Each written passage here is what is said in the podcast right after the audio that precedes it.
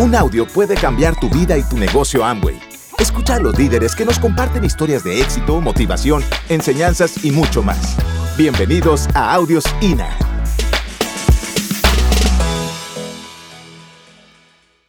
Porque cuando nosotros entramos al negocio, nosotros nos identificamos, nos siempre, o sea, nos visualizábamos y nos identificábamos cada que íbamos a un evento y escuchábamos esas historias y esas historias nos daban tanta fuerza, o sea, porque tuvimos dificultades y esa, esa es una historia contada desde los ojos de un emprendedor, a través de los ojos de un emprendedor, porque los emprendedores tenemos dificultades, porque en nuestro camino éramos tan nuevos en el mundo de, de eso de tener que hacer dinero, pero aprendimos que un emprendedor pasa lo que tiene que pasar para poder conseguir lo que quiere. Y ese pasar por lo que tiene que pasar es pasar por dificultades, porque aprendimos que el éxito tiene un precio, lo tiene, que nada es fácil y que como queríamos tener o no, no éxito, o sea, nosotros éramos tan chiquilines y, y no, ni siquiera sabíamos qué era tener éxito. Lo único que teníamos era hambre de ganar. Eso sí lo aprendimos. También teníamos hambre porque nuestra nevera estaba vacía, pero teníamos hambre de ganar. Por eso, quédate ahí, sentadito, no te vayas, porque esta historia seguramente va a impactar no solamente tu vida, sino la de tu familia, que fue así tal cual pasó con la nuestra. Y pues les voy a mostrar ¿Cómo empezó? Ah, bueno, no. Así estamos. Les voy a mostrar aquí donde nos ven con ese vestido brillante que soñaba con un vestido brillante, usando ya casi todos mis vestidos son brillantes. Soñaba porque yo no tenía cómo comprarme ni siquiera unos zapatos elegantes. No tenía, o sea, tampoco me daba la cabeza, tampoco.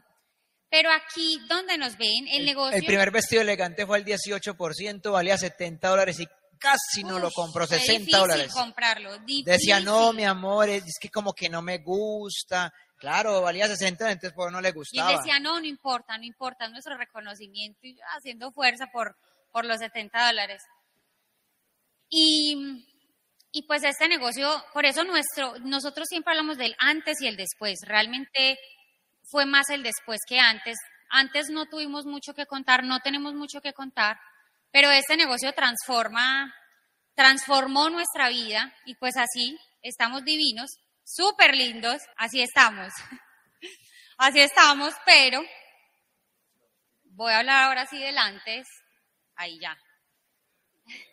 Así comenzamos. Feos, desarreglados. No, no, no feos, no tan bonitos. No éramos tan, tan bonitos, sí. Los ojos son los, mis ojos son los mismos, pero el resto cambió un poquito. Eh, sí, son los mismos, pero ahora son más brillantes. Ah, sí, exactamente. Y pues bueno, nosotros nos conocimos en la universidad. Eh, hicimos, cuando nos conocimos, hicimos cortocircuito, diría yo, explosión, porque éramos los dos con el mismo deseo con las mismas ganas de salir, pues de, de triunfar en la vida, porque de dónde venimos, pues nuestros papás nos dieron todo, todo lo que estuvo a su alcance para que nosotros fuéramos hoy las personas que somos, pero económicamente no fue tan sencillo, no fue tan sencillo, y pues yo crecí viendo a mi familia de que cada mes era difícil solventar los gastos de la casa, los gastos del colegio, inclusive yo estudiaba en un colegio privado y yo en décimo grado, no sé cómo es que le dicen acá, cuando es décimo y once, ya finalizando los dos últimos años, yo tomé la decisión de irme solita a un colegio del gobierno, un colegio público, le llamamos allá, porque mi papá ya no le alcanzaba para pagar. Y éramos dos hermanas, ella sí se quedó, yo sí tomé la decisión Y pues fue un tiempo, fue tiempos difíciles porque pues nadie tampoco le enseñó principios de riqueza, nadie le enseñó inteligencia financiera y hoy por hoy nosotros tratamos de ser los mejores manejando las finanzas para poder enseñarle a nuestros equipos porque no queríamos el resultado que nuestra familia tenía. Entonces nosotros, pues, tal vez tuvo que influir eso en que yo estudié con Michael, eh, somos ambos estudiamos ingeniería financiera, nunca ejercimos, pero yo estudié esa carrera porque en mi casa hubo tanta escasez de dinero que yo decía, si yo estudio eso, mi sueño era trabajar en un banco. Para mí yo decía, y, y, también estudiaba con personas que trabajaban ya en un banco y yo decía, ese es mi sueño, ese es mi sueño porque cuando salga de estudiar, pues voy a conseguir el dinero para ayudar a mi familia y vamos a tener una mejor calidad de vida y bueno, todo lo que, lo que se supone que iba a ser. Así tenía que ser. Afortunadamente, cuando salí de la universidad no conseguí trabajo. Afortunadamente. Porque yo creo que eso hizo que se despertara en mí esa parte emprendedora, esa parte de resolver de, de una manera diferente y de que el negocio de amo y me encontrara porque eso fue lo que pasó en nosotros, o sea, nos buscaron el negocio de Amo y nos encontró. Y, a ver, aquí. Y pues esta es la persona que nos registró a nosotros, este es nuestro auspiciador. David Amaya increíble. Nosotros antes de, o sea, cuando nos conocimos en la universidad, todo el tema, nosotros andábamos en busca de, o sea, de oportunidades, porque teníamos unos amigos, nosotros tenemos dos grupos de amigos, los que nos hicieron bullying y los que nos hicieron bullying y, o sea, estaban en la chanda y los amigos que pues no entraron, bueno, sí entraron al negocio, como tres de ellos entraron al negocio, pues se salieron, pero nunca nos dijeron nada, pero siempre nos enseñaron de que el dinero, había que ganar dinero para ponerlo a invertir. Ellos nos enseñaron eso.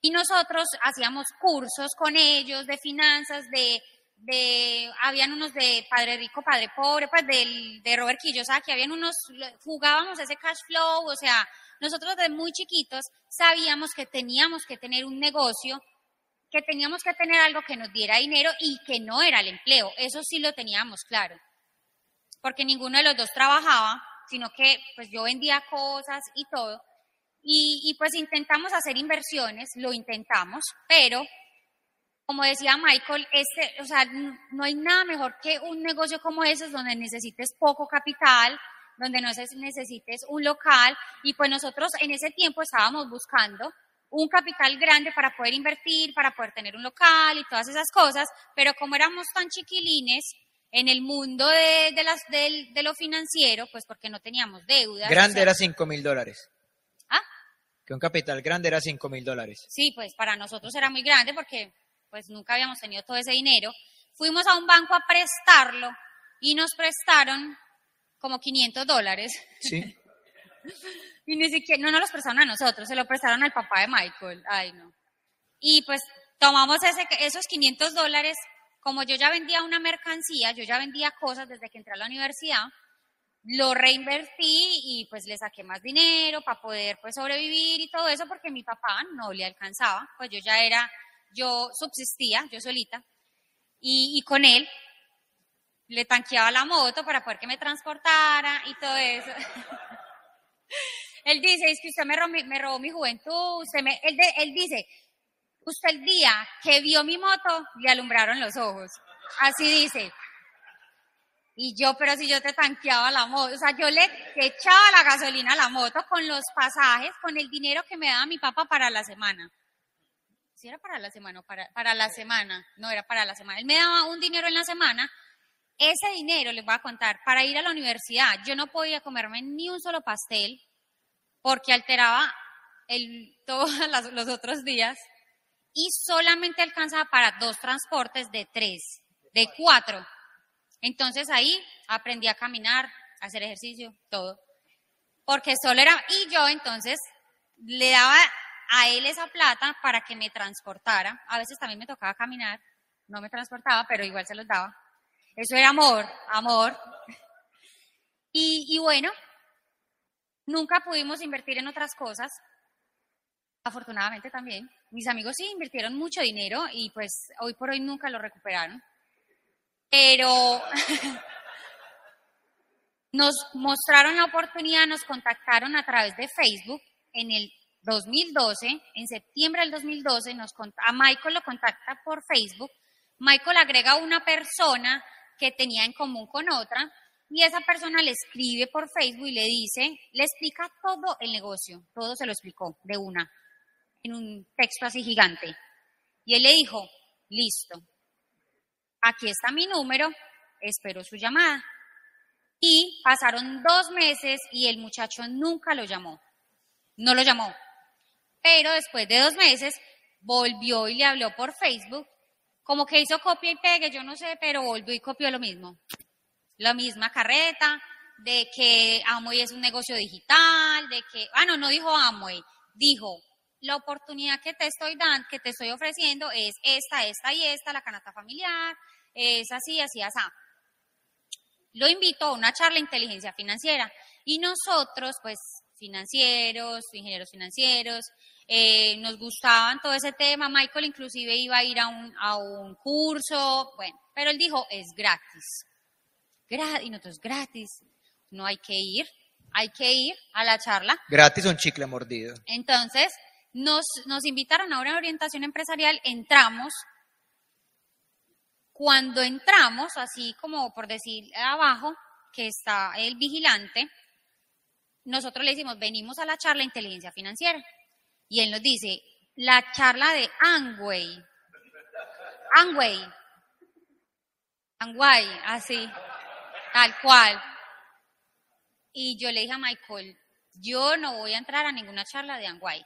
Porque a nosotros, como dos o tres años antes nos habían dicho, también una, nos habían hecho una propuesta con el negocio, pero la señora era una señora muy señora, no porque fuera señora, pues le dije que no, sino porque ella era sentada en un computador y me mostraba la página de Amo y ella decía, a través de esta página y con este catálogo, usted compra cremas dentales y sale y, los y las vende. Eso fue todo lo que nos mostró ella. Entonces yo le dije a Michael yo, pues yo ya vendo productos y, y muchas cosas, yo para qué voy a vender unas cremas dentales. Entonces, Michael, muy sabio, dijo, y muy respetuoso, dijo, nos vamos a quedar porque eh, pues nos da vergüenza con el muchacho irnos y dejarlo con la cita. Y aparte, él llegó tarde.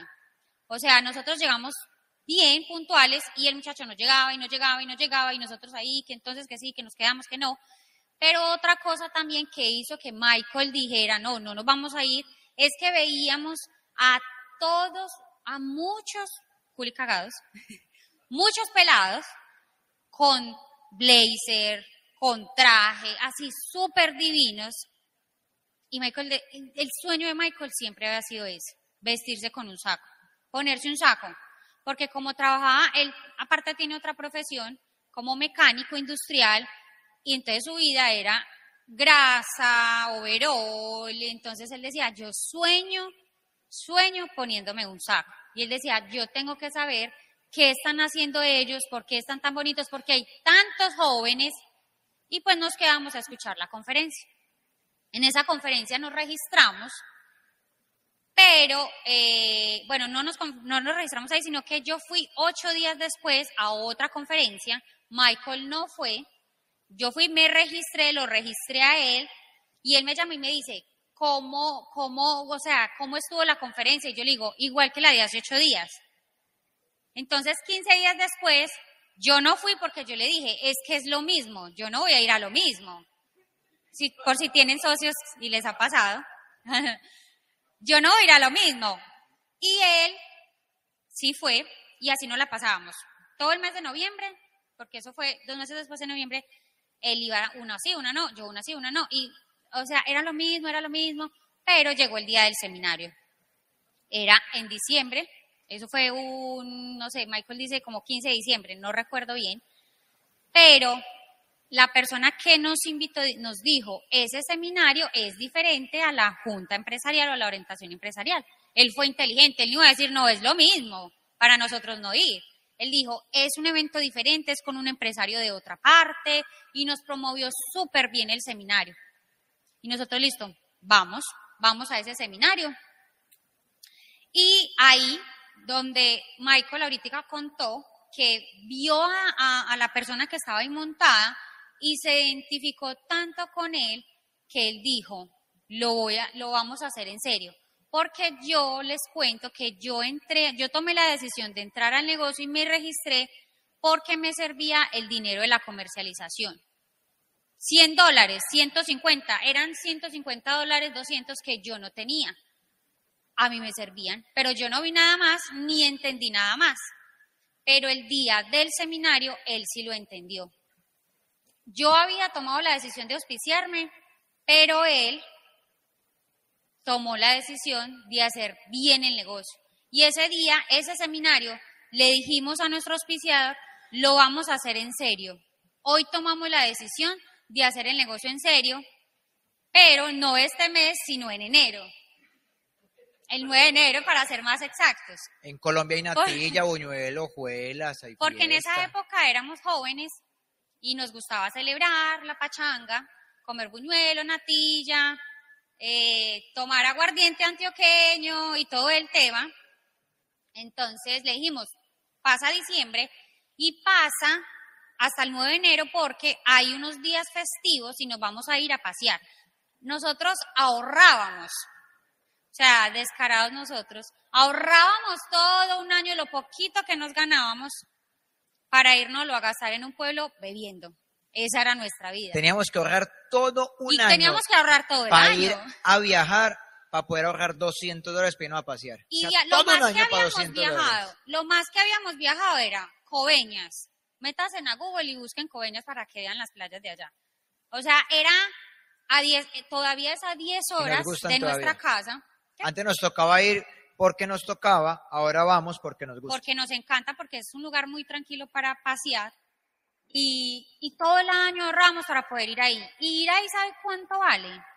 No vale yo creo que ni 100 dólares ir allá. Es súper económico, pero nosotros ahorramos todo el año para poder ir. Lo más que habíamos ido era allá, Manizales, que es donde hay un, una montaña que nieva, y San Andrés. Ya, eso era todo. Y de resto íbamos de pueblo en pueblo. no, pero San Andrés sí nos tocó ahorrar como... Ah, no, San Andrés sí me tocó vender, mejor dicho, que hmm, un año. No vendí el cuerpo porque no me pagaban bien, pero... Entonces eso le dijimos a él, vamos a ir a Cocorná, un pueblo que queda ahí a tres horas de Medellín. Vamos a ir a Cocorná. Cuando vengamos, pues hacemos el negocio. 9 de enero. El 9 de enero nos vemos y empezamos el negocio. Y empezar el negocio era, no sé, díganme usted qué tenemos que hacer y nosotros lo hacemos. Entonces, pues llegó ese día, nosotros teníamos una moto y Michael me llevó a mi casa, éramos novios, me llevó a mi casa y cuando llego a mi casa, ese 9 de enero, abro la puerta y mi hermanita estaba llorando en shock porque mi mamá estaba tirada en la cama sin poder respirar, sin poderse mover, ahí paralizada y pues salgo con ella para el hospital y eh, cuando llego al hospital y la entro por urgencias, me dice el médico, medio alcanzaron a hacerle un chequeo y me dice, lo que, de lo que tiene ella en estos momentos, el 100, po- del 100% 90 se mueren.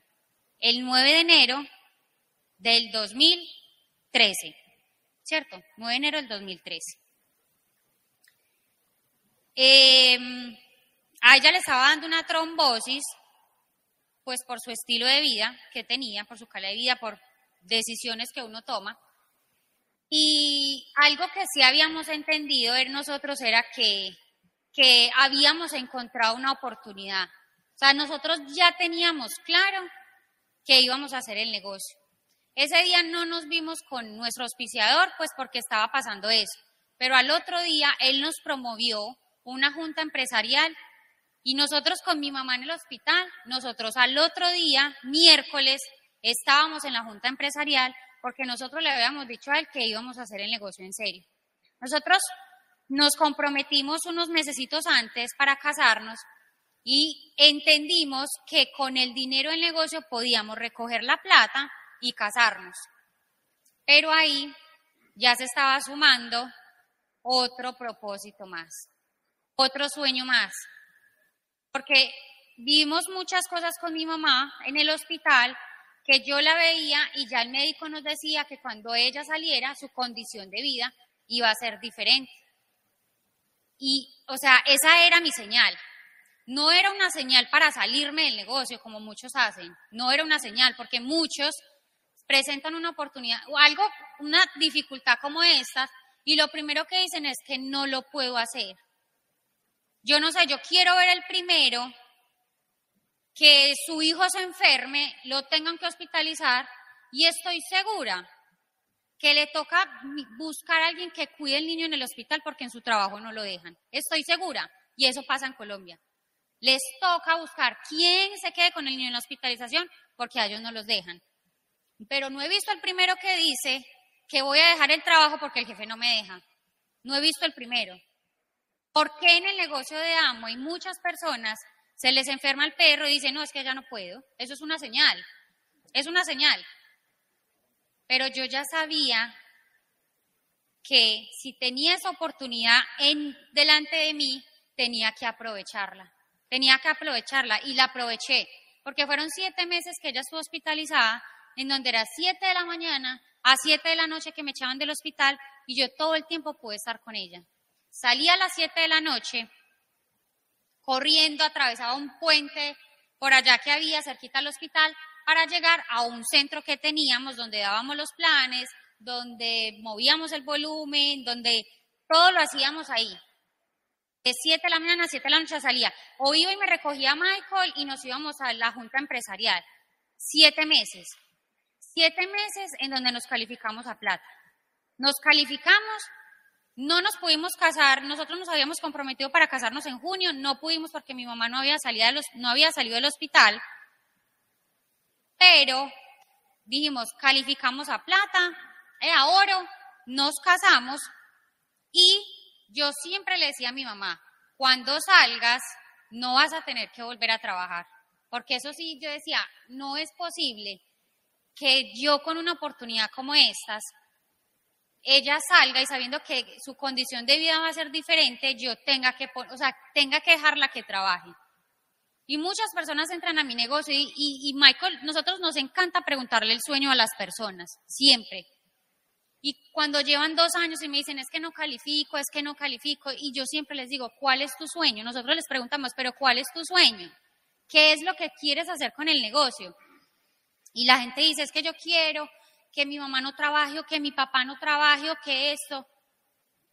Y Michael les dice, o nosotros les decimos, si ese fuera tu sueño, hacía mucho tiempo ya los hubieras sacado de trabajar. Casi siempre le pregunté, ¿cuánto se gana tu papá? No, poco, se ganan poco. 300 dólares, 250 que es en Colombia el mínimo. ¿Y, y cuánto ya en el negocio? Dos años. No, ese no es su sueño, cámbielo. No es. Cámbielo porque no es. Porque ese era mi sueño y eso pudimos hacer nosotros a donde, esta era nuestra moto, ya era mía también. claro, yo, la, yo le echaba la gasolina, era mía también. ya, ya, ya, pues, donde tuviéramos que ir, lo que fuera. Y el vestido que dijo Michael ahorita, los 70 dólares, fue cuando calificamos nuevos 18. Fue, ese mes fue súper maluco porque no fueron solo cinco personas al seminario, no, fue, no fueron sino cinco personas de nuestro equipo. Y después de ahí salimos con Michael con su blazer, yo con mi vestido, que primera vez que me ponía un vestido de todo ese precio, y salimos para el hospital donde mi mamá todo el día, a hablar con ella, acompañarla. Y eso, y esa, esa era nuestra vida. Eso, eso fue nuestro primer año dentro del negocio, a donde fuéramos lo que tuviéramos que hacer, porque Mauricio, nosotros cuando entramos y vimos a Mauricio Correa parado en una tarima, Michael dice, yo quiero que él me enseñe a hacer el negocio, le dijo a nuestro auspiciador, yo quiero que él me enseñe a hacer el negocio. Nosotros le dijimos a Mauricio Correa, queremos que usted nos enseñe, y él lo primero que dice es, si quieren que yo les enseñe, tienen que llenar esta hilera en el próximo evento. Y nosotros salimos a buscar las personas que iban a estar en esa hilera en ese ocho días después. Y ahí desde ahí empezamos a darle valor a lo que es una mentoría. Porque en la calle a nosotros nadie nos iba a enseñar lo que él nos ha enseñado. Nadie. Nadie iba a estar dispuesto. Y pues humildemente nosotros hacíamos lo que tuviéramos que hacer, porque queríamos la vida que ellos tienen ahora. Gracias por escucharnos. Te esperamos en el siguiente Audio INA.